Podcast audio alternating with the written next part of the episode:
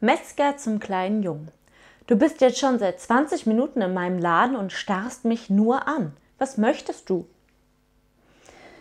Meine Mama hat mich geschickt. Ich soll herausfinden, ob sie Schweineohren oder Schweinefüße haben.